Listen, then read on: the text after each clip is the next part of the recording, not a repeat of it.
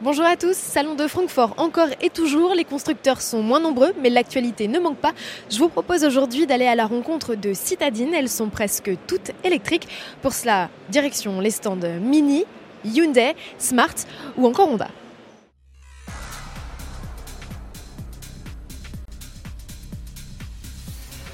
Honda débarque sur le segment des petits véhicules électriques, premier modèle du genre au sein de sa gamme, l'a dénommé i, c'est tout simple, c'est un nom tout simple. Le modèle n'est pas beaucoup plus éloigné au niveau design de ce qu'on a pu déjà découvrir par le passé. Il y avait eu deux concepts annonciateurs et c'est tant mieux puisque cette bouille Nero-Tro est vraiment craquante. Les lignes sont fluides et l'aéro optimisé, les poignées de porte ont été dissimulées et les traditionnels rétros ont disparu au profit de caméras. Les images sont projetées à bord de part et d'autre de l'habitacle sur deux des cinq écrans qui font face aux conducteurs et aux passagers. Impressionnant. La Honda peut embarquer quatre personnes à son bord et pas une de plus. Le constructeur japonais a toujours voulu en faire une voiture fun à conduire, c'est donc une propulsion et elle est animée par deux motorisations au choix de 136 ou 153 chevaux. Contrairement à ses futures concurrentes françaises dont l'autonomie culmine à plus de 300 km, la Nippon n'en affiche que 220 et son tarif n'est pas plus attractif. La Honda i démarre à 35 060 euros, hors bonus de 6 000 euros, c'est 460 euros de plus qu'une Zoé. Le modèle le plus performant est lui facturé 38 000 euros. Honda se dit avoir enregistré plus de 40 000 précommandes. Reste à savoir si les acheteurs iront jusqu'à la signature ferme de leur bon. Les premières livraisons sont prévues à l'été 2020. Chez Mini, le coup d'envoi de l'offensive 100% électrique débute l'année de son 60e anniversaire. Le constructeur a bien proposé déjà une voiture électrique sur base de Cooper, c'était entre 2009 et 2010, mais il ne l'avait jamais commercialisé, juste loué.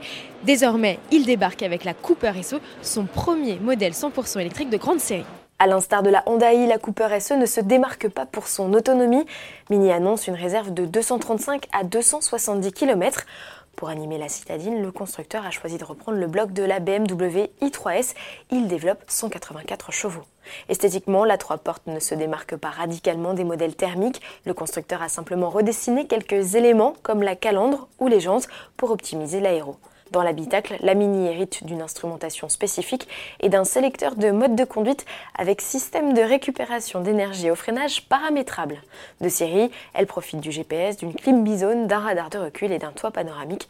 Strict 4 places, son volume de coffre est inchangé. Mise à prix 37 600 euros hors bonus, la Mini Cooper SE doit débarquer début 2020. On ne se pose plus du tout la question de l'électrique ou non chez Smart désormais toute la gamme passe en mode zéro émission à l'échappement.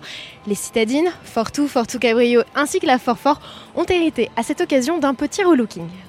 Les modèles héritent de boucliers redessinés avec des entrées d'air latérales verticales. La calandre devient nettement plus large. Le logo au bout du capot disparaît au profit d'un monogramme Smart. On remarque également une nouvelle signature lumineuse des optiques avant et arrière. Dans l'habitacle, rien de révolutionnaire, on note juste la présence d'un nouveau système multimédia sur un écran tactile de 8 pouces et d'un espace de rangement plus grand au niveau du levier de vitesse. Côté mécanique, exit donc les motorisations thermiques. Le bloc qui équipe les modèles offre 82 chevaux et une autonomie de 150 km selon la norme NEDC donc. Il faudra tabler sur quelques dizaines de kilomètres de moins en réalité. Aucune indication de tarif pour l'heure, la commercialisation est prévue l'année prochaine. Suite et fin de la visite avec une halte chez Hyundai. Contrairement à tous les autres constructeurs, la firme coréenne n'a pas choisi de présenter la nouvelle génération de sa citadine i10 avec autre chose que des moteurs thermiques. D'ailleurs, cette version N-Line s'offre même le luxe d'un 3 cylindres turbo de 100 chevaux. Cette déclinaison au look plus sportif se repère à ses logos, sa double sortie d'échappement, ses impadis aéro ou encore ses jantes 16 pouces spécifiques. Elle est attendue à l'été 2020.